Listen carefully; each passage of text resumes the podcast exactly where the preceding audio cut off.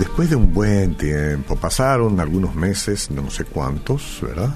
Dos o tres, y este, ustedes extrañaron muchas cosas acá. Ahora hay una serie de ajustes, de cambios. La vida es así, es dinámica, hay cambios, pero hay algo que no cambia. Es nuestro deseo y el deseo de ustedes de tener aquí a don Martín Eisen, el doctor, que con su habilidad, con su capacidad, con la jovialidad de siempre y la eh, la doble acción que nos presenta. Vamos a tenerlos desde hoy otra vez, en este espacio de media hora, eh, y charlar de, seguramente vamos a hablar del clásico, un poquito, y después de algo más que él trae como aporte espiritual, que es lo más importante. ¿Qué tal, don Martín? ¿Cómo le va? Muy buenos días, Oscar y amada audiencia. Es un gusto estar de vuelta. Muchas gracias, Oscar, por la invitación por recibirme como siempre de manera tan amable acá vos y todo tu staff, todo el equipo producción.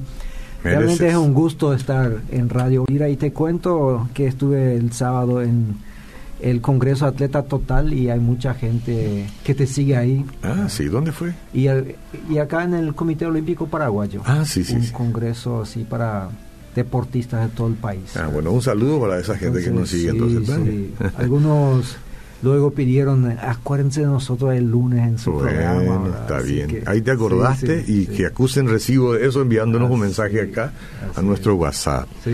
Bueno, y el clásico. Y bueno, yo pensé que a propósito me invitaste para hoy, ¿verdad? Para que empecemos el programa, porque era el clásico ayer. No sé si era pura casualidad o si eso fue algo premeditado, pero bueno, el clásico.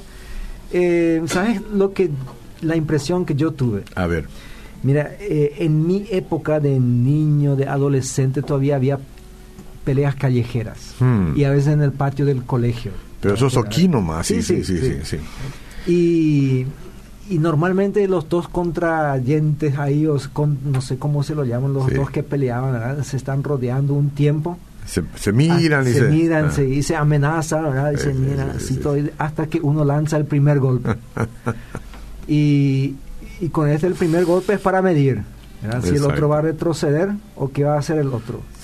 Y si enseguida recibe el otro uno de la misma manera, de la misma fuerza, ahí otra vez están cautelosos y siguen dando vueltas y siguen dando vueltas y a veces uno le dice hasta que uno le dice a otro mira, por esa vez te voy a dejar, pero la próxima te voy a pegar todo mal. Parece que estoy reviviendo mi, este, mi, tiempo de adolescencia. Sí. También, también. Sí, o se tocaban la oreja, ¿entendés? Y le decían, bueno, ni epocona, epocona, en el sentido de tocame la oreja, ¿verdad? Y el que se animaba le tocaba la oreja. Eso significaba que iba a reaccionar, ¿verdad? Pero yo no me animaba a tocar la oreja. eh, entonces, eso, ayer cuando vi el partido, bueno, primero golpeó Cerro. Sí. Y no tardó mucho y Olimpia, ¡pam! de vuelta. Y después eh, parece que se estaban circulando el uno al otro y decían, bueno, vamos a dejar para otro momento. Parece un reality, ¿verdad? parece una cosa así hecha como para... Parece, digo, yo no estoy acusando a nadie dividámonos estos puntos ahora, pues le hace bien al fútbol, además no le mancha tanto al, Matungo ese que vino, hizo algunas cositas, ¿verdad? Demostró que va a poder, ¿verdad? Pero está más duro todavía que... Sí, sí, hay que ablandarlo. Parecía lento. Decía un amigo, hay que meter la olla a presión un tiempo y después se habla. y bueno, tiene 35 años y, y últimamente no, no estuvo tan activo que digamos, ¿verdad? ¿Por qué crees que le trajeron a él? Es una, una cuestión así un poco de pantalla. Mm. Porque Roque Santa Cruz hace todo lo que se necesita. Ayer yo, yo lamenté, si fuera Olimpia, yo lamentaba que haya salido Roque Santa Cruz, ¿verdad? Eh, mira, sin ánimo de ofender a nadie y mucho menos a los de mi club, pero creo que era un, una jugada de publicidad. Eh, yo creo que sí. sí. sí, Como decir acá. Y le salió bien. El poder, decir, claro, el poder económico. Olimpia estuvo en boca y en página de todos los diarios, o sea, revistas deportivas de Europa y todo. O sea, todos los que no escuchaban de Olimpia antes ahora escucharon solamente porque le contrataron a, a sí. De Bayor. Sí, sí, sí, sí, está bien, ¿no? Y, y bueno, oficialmente lo que dicen ahí que le trajeron para, o sea, en las publicaciones de Europa yo leo que Olimpia le trajo para la Copa Libertadores. Mm, Porque... Y Cerro también le trajo a Ortigosa. ¿eh? Sí. Y, encima no necesitó que entre. Eh, no entró. Sí. ¿O entró? ¿Entró, verdad? Ah. Encima no, Bueno, entonces el clásico creo que queda ad acta, como dicen. O sea, ya es pasado. Todo terminó empatado. Estamos igualados en puntitos. Cerro Porteño tiene 11, Olimpia 11. Libertad es el líder del torneo actual con 16 puntos, le sigue Guaraní con 14, Guaraní que tiene un equipazo pero solamente empató con River Plate. Libertad sí le ganó a Sol de América 2 a 1, Nacional le ganó a 12 de octubre y los otros juegan hoy, ¿verdad? Mm. De nuestro, de, en nuestro torneo. En España el Barcelona le ganó 5 a 0 al Eibar con 4 goles de Messi se despertó. Es que se habló mucho en la semana de que Messi estaba siendo desatendido por el club. Mm. Y parece que, eh, digo, miren por lo que valgo, ¿verdad? parece que él decide cuando quiere, Cuando quiere, ¿no? Desprenderte de Messi es... Y bueno, otra vez Messi está liderando la tabla de goleadores de España, eh, a pesar de que no jugó muchos partidos, o sea, varios partidos estuvo lesionado, no jugó, ¿verdad? Eh, sorpresivamente el modesto Levante le ganó al Real Madrid 1 a 0. Eso no sabía. Y de esta manera el Barcelona se fue a la punta otra vez con 55 puntos, le sigue el Real Madrid con 52 y el Atlético con 43. Hmm. ¿Cómo salió el, Atlético? ¿Perdió ayer? El Atlético le ganó 3 a 1 a Villarreal. Ah, porque he visto hasta el 1 a 1. Hmm. Estuve mirando así de paso, y, pero después no sé. No, ocupa otra vez la tercera plaza. Un tiempo se le criticaba bastante a Simeone porque estaba en quinto lugar. Ah. parece que no le gustó que le critiquen, entonces dice, bueno, vamos a ir al tercero otra vez, como, pues solemos Eternamente en el tercer lugar. Y bueno, porque en el primero estado Real o Barcelona. Exactamente. Eh, de esta manera un poco aburrida la liga española, pero por lo menos de vez en cuando se cambian ahí. La que es más aburrida es la italiana, en donde la Juventus por décimo año consecutivo está otra vez en la punta con 60 puntos, pero le sigue la Lazio cerquita con 59. y todos habían apuntado que el Inter le iba este año sí iba a ser el año de Inter, pero ya está con 52 puntos bastante lejitos. Entonces Inter solamente empató 0 a 0 con la Sampdoria que está en último lugar, así que el Inter no es demasiado bien, que digamos la Fiorentina y el Milan 1 a 1. ¿Cuál era tu equipo, el Milan o el Inter? sé que un eh, equipo de Milán era el Milán. El Milán, el Milán por, por mi hijo, ¿verdad? Porque a él le gusta. Bueno, y la Juventus ganó contra el Spal, que creo que algo significan esos, esas letras ahí. ¿verdad? En Alemania también el Bayern Múnich otra vez está en la punta. Lastimosamente habíamos pensado que alguien le iba a quitar la punta. El Borussia Mönchengladbach, que el año pasado estaba en la punta, se fue al cuarto lugar. O sea, se desinfló completamente. El Bayern le ganó al Paderborn 3 a 2. El Borussia Dortmund le ganó al Werder Bremen 2 a 0. Pero el equipo sorpresa es el Leipzig, que es un equipo pequeño que ya creo que tiene menos de 10 años. O sea, pequeño no, pero joven. Y está en segundo lugar, un punto menos que el Bayern Múnich. en Inglaterra, el Liverpool se escapó, está lejos el, Liverpool desde hace 30 años que no sale campeón. ¿En serio? Y, o sea, es un equipo muy famoso, pero no salió campeón desde hace 30 años y, ganó incluso la Champions. Ahora eh, son los actuales campeones de la Champions League. Pero hoy juega el Liverpool, ¿verdad? Y hoy juega Liverpool. A las 17, dice. Sí, porque no jugó todavía, y pero ya tiene 20 puntos, bueno, 18 puntos de ventaja sobre el Manchester City, a pesar de que el Manchester tiene dos partidos más.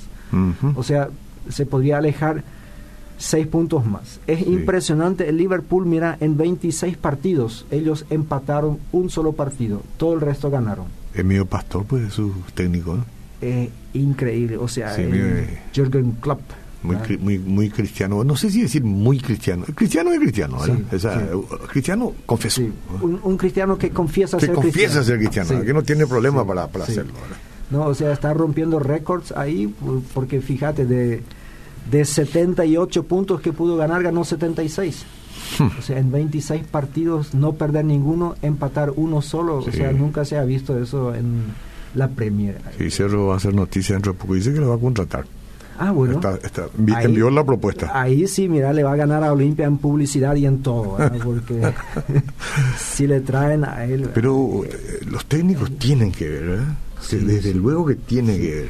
Pero sabes que hay que darles tiempo. Eh, exacto. ese club no hizo en un año este trabajo. Creo que es el cuarto año que está en Liverpool y ahora están jugando como él quiere que jueguen. Sí, sí, sí y nosotros acá no le damos ese tiempo. Si después de cinco partidos no, no está en la punta del equipo, ya... Exacto. Y Garnero va a estar por muchos años acá por lo que veo, por el legajo que trae. Y sí, ah. pero no te confíes mucho, o sea... ¿Ah, eh, mira, Valverde en, en Barcelona ganó la liga y le echaron. ¿Le echaron? Le echaron o sea, el Barcelona, ahí en España... porque habrá pedido mucho, seguro. No, no. El tema es, y alguien dijo en, un artículo que leí, Barcelona es el único equipo del mundo en donde no basta con ganar la liga. Mm. O sea, en todas las otras ligas, si vos ganás, eh, sos campeón, ahí te, te alargan, prolongan el contrato. Okay. En Barcelona no, no, no ganaste ninguna Copa Internacional el año pasado, así lo siento. La Copa del Rey, eso ni existe en los ellos. Si, pudieran enviar a su suplente, lo harían. Sí, y por eso yo digo, si Olimpia se acostumbró ahora de que cuatro veces salió campeón con Garnero, fíjate si este año sale tercero o lo que sea. No, pero no hay que cambiarlo. Mm. Eso lo, yo no entiendo esa parte, pero bueno, seguramente el argumento ha de ser, los muchachos ya se dieron cuenta de la estrategia de este técnico, mm. ya, ya le pillaron, traigamos otro. Eh, eso puede, ser, ¿verdad? Puede ser. Entonces, Garnero, cambia tu estrategia para que no te pillen. Porque ayer ya le pillaron más o menos. y seguramente. Eh, y sí, la mayoría de los técnicos, mira, José Muriño, que anteriormente varios años fue el mejor técnico del mundo, o sea, recibió el premio y ahora al final no, no consiguió ningún equipo grande mm. y está con el Tottenham.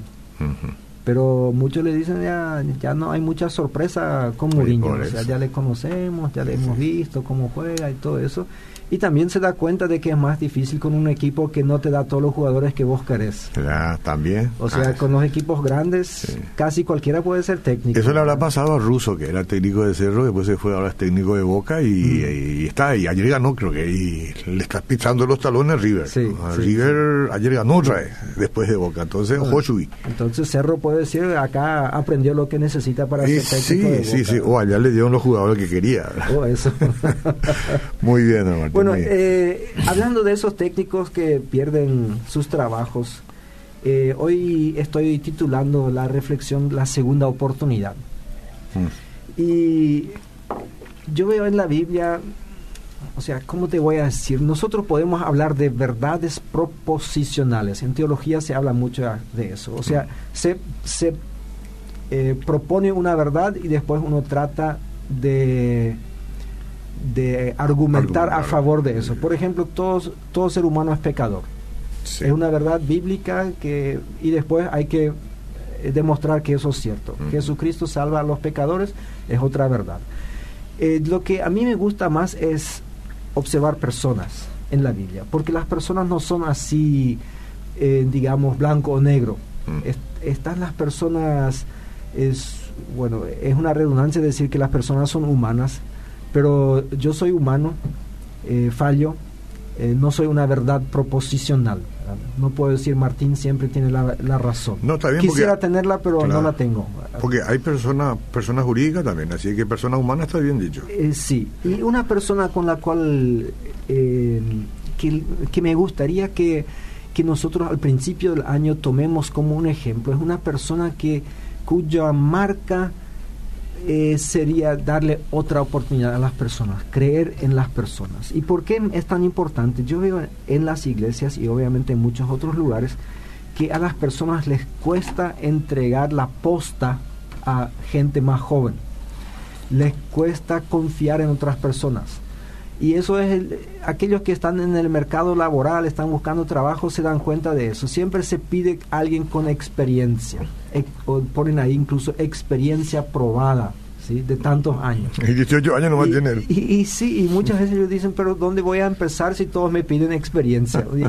y, nadie me da la oportunidad para tener experiencia. En la Biblia tenemos una persona, un levita, Eh, bueno, los levitas eran en el pueblo de Israel aquellos que servían en el templo, aquellos que no tenían propiedad privada, o sea, siempre Dios dijo, yo soy su propiedad, y o mejor dicho, ellos son mi propiedad, mm. y ellos van a vivir de lo que la gente trae al templo. Entonces los levitas eran una, una de las tribus de Israel que básicamente, no sé si es una gloria o un fatalismo, vos nacés y después de 10 años, algo así, cuando eh, tenés capacidad de pensar, te das cuenta que nunca vas a ser rico, o sea, nunca vas a poder adquirir tierra, algo por el estilo. Lo que mm. sí vas a poder hacer es servir en la casa de Dios. ¿sí?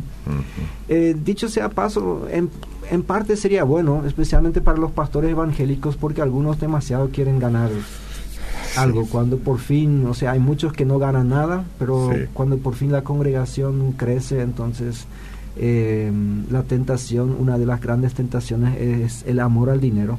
Entonces este levita de Chipre llegó a ser conocido, o sea, se llamaba José, que era un nombre muy conocido en aquella época, como Juan o Pedro hoy en día, bueno, también eran nombres muy conocidos en aquella época. José había en todas partes pero llegó a ser conocido para nosotros por su sobrenombre, que es Bernabé.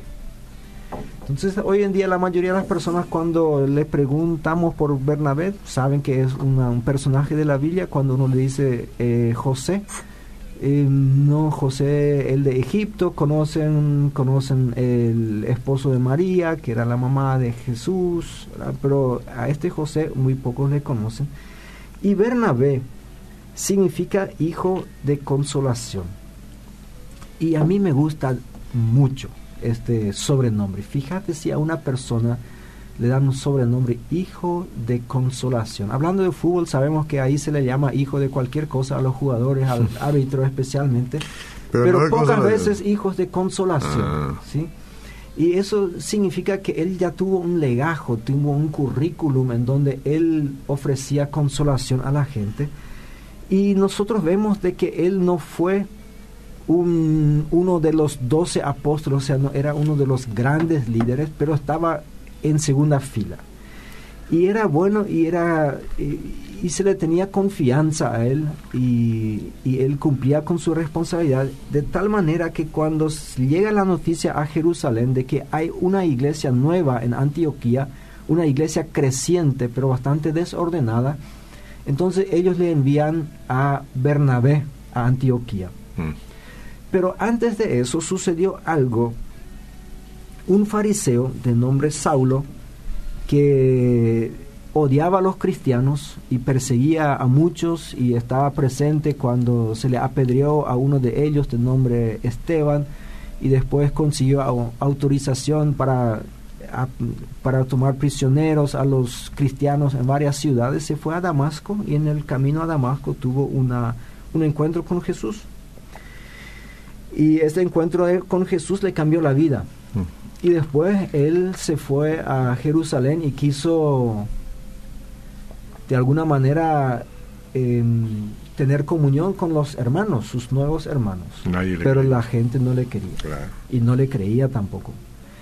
Y no me toma de sorpresa porque habrán dicho este se hace nomás o sea quiere infiltrarnos y después una vez que sabe quién es quién ahí entonces va a hacer su gol. Ah, pero el currículum que traía no era fácil exactamente exactamente pero el único que creyó en él fue Bernabé mm. y dice la palabra de Dios tan de forma tan linda que le tomó de la mano Ahora no sabemos si eso literalmente, pero me imagino que en el Medio Oriente sí, ¿verdad? Porque hay mucha gente hasta el día de hoy, hombres se van tomados de la mano, y sin que eso signifique lo que significaría nuestro país. Pero le pudo haber tomado del brazo, del antebrazo, sí.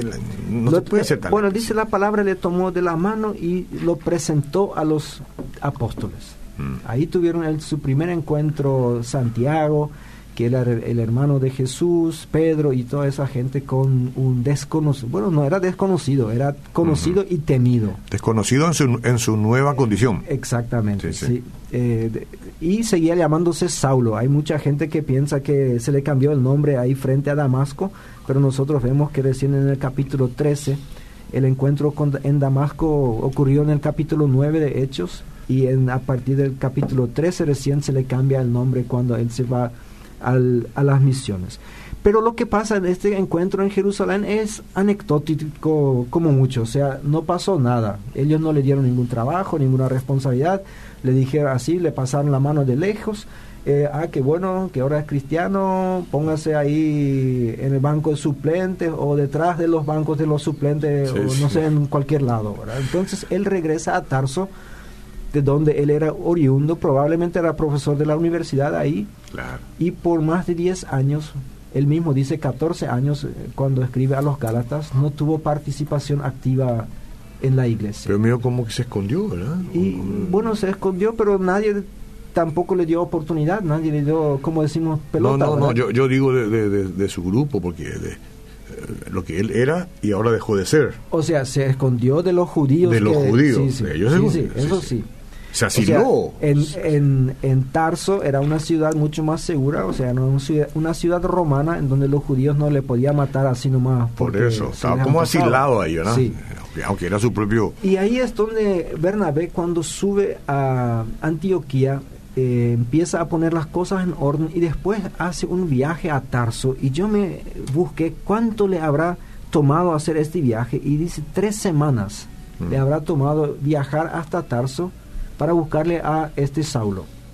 Es que en moto iba o qué? Y no, caminando, burro, lo que sea, ¿verdad? o sea, sería un poco más rápido si iba con barco, ¿verdad? Pero eso costaba también, ¿verdad? Sí, sí. Y bueno, le trae de vuelta a este Saulo y Hechos capítulo 13 empieza enumerando los líderes de la iglesia de Antioquía y le menciona a Bernabé en primer lugar y a Saulo en último. O sea, de los cinco líderes que había. El primero Bernabé, tres otros y por último Saulo. Y ahí es donde la iglesia ora, ayuna y el Espíritu Santo le dice, enviadme a Bernabé y a Saulo a la obra a la cual he llamado, que era la obra misionera. Bueno, el número uno y el número cinco de la lista.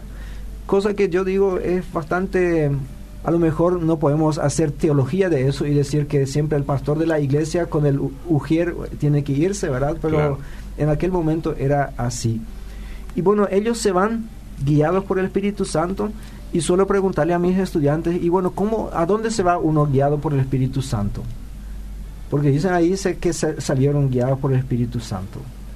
Eh, y bueno, ellos siguen leyendo y dicen se fueron a Chipre. ¿Por qué se fueron a Chipre? Y nadie sabe. Bueno, la, razón es bastante simple. Chipre era de donde Bernabé era oriundo. O sea, en, en, Hechos capítulo 4 dice que era un levita de Chipre. Bueno, entonces ellos van en primer lugar a su gente. Lo interesante es, hay varias cosas que por cuestión de tiempo no podemos mencionar ahí, pero él sigue siendo el, el, líder del equipo hasta el capítulo 13, el versículo 9. ¿Quién? ¿Quién era el líder? Bernabé. Ah, Bernabé. Sí, sí, sí, Y ahí Pablo toma la batuta sin pedir permiso Ah, y empieza, bueno, ahí le llaman a uno de ellos, le llaman Júpiter, justamente a Bernabé porque era el líder, y a Pablo le llaman Mercurio, o sea, después que han hecho un milagro, porque él era el que llevaba la palabra. Por lo visto, él hablaba más. Y bueno, ellos tenían la costumbre de ponerle nombre. Como vos, y yo ahora en la cabina. Vos sos el jefe, pero yo hablo más que vos, ¿verdad? Entonces. Aquí no hay jefe.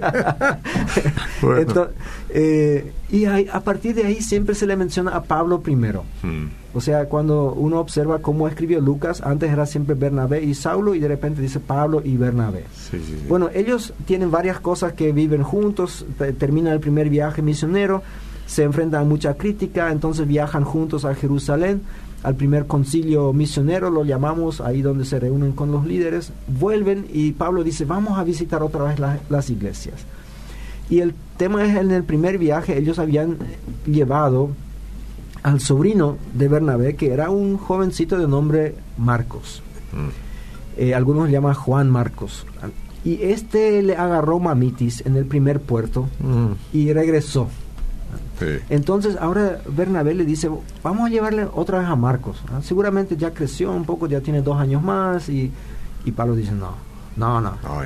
Este nos falló una vez, mira, a este no, le, no lo podemos... Y la segunda oportunidad, ¿dónde queda? Exactamente, o sea, uno se pregunta, Bernabé fue quien le dio oportunidad a Pablo a mm. hacer lo que él llegó a hacer, ¿verdad? y Pablo no estaba dispuesto a, Bueno, dice que la discusión fue tan grande que se separaron. Pablo se llevó a Silas, eh, Bernabé se llevó a Marcos y nosotros no sabemos qué sucedió con este segundo equipo misionero porque no hubo cronista que los seguía. O sea, Lucas, el que escribió la historia, se fue con Pablo y Silas y por eso sabemos lo que sucedió ahí. Ah. Entonces uno piensa que ahí terminó la historia. Bueno, nosotros sinceramente de Bernabé ya no sabemos qué sucedió después de él. Pablo lo menciona varias veces en su carta, por lo visto Pablo le apreciaba mucho. Y sorpresivamente en Colosenses 4.10, ahí Pablo dice que Marcos, el sobrino de Bernabé, está conmigo. Él estaba en la cárcel. Pablo estaba en la, en la cárcel. Sí, sí. Marcos evidentemente no era prisionero, porque Pablo dice, yo le voy a enviar a ustedes y ya recibieron instrucciones de cómo recibirlo. Hmm. Seguramente Marcos viajó ahí y Pablo más adelante cuando escribe a Timoteo le dice, envíame otra vez a Marcos porque me va a ser útil aquí. Qué fresco, ahora lo quiere. Entonces, eh, lo que yo quiero decir con eso, o sea, no, no le quiero eh, criticar a Pablo, pero quiero elogiarle a Bernabé. Por lo visto, él tuvo el ojo y dice, este muchacho sí sirve de algo. No falló una vez, pero le vamos a dar otra oportunidad. Sí. Y seguramente habrá dicho lo mismo con Pablo. Este antes era un perseguidor, pero sucedió algo en su vida. Yo veo que algo sucedió en su vida. Vamos a darle una oportunidad. Y, y necesitamos más gente como Bernabé. Y yo quiero animar a los pastores en las iglesias o todos los líderes que este sea el año de Bernabé en nuestras iglesias, donde nos fijemos en las personas, incluso aquellas que nos fallaron una vez. Sí. Y le digamos, yo creo que el Espíritu está obrando y vamos a darle otra oportunidad. Qué capo. Así como vos me diste otra oportunidad para este año. Qué capacidad de investigación, de análisis, ¿no? De buscar todos esos pequeños detalles que a muchos se les escapa. Así es que felicidades, te vamos a esperar con mucho gusto el próximo lunes. Mira, Oscar, está todo en la Biblia, hay que leerla. sí, por eso digo, pero no todos tienen esa habilidad. Muchas gracias. Gracias. Seguimos en proyección.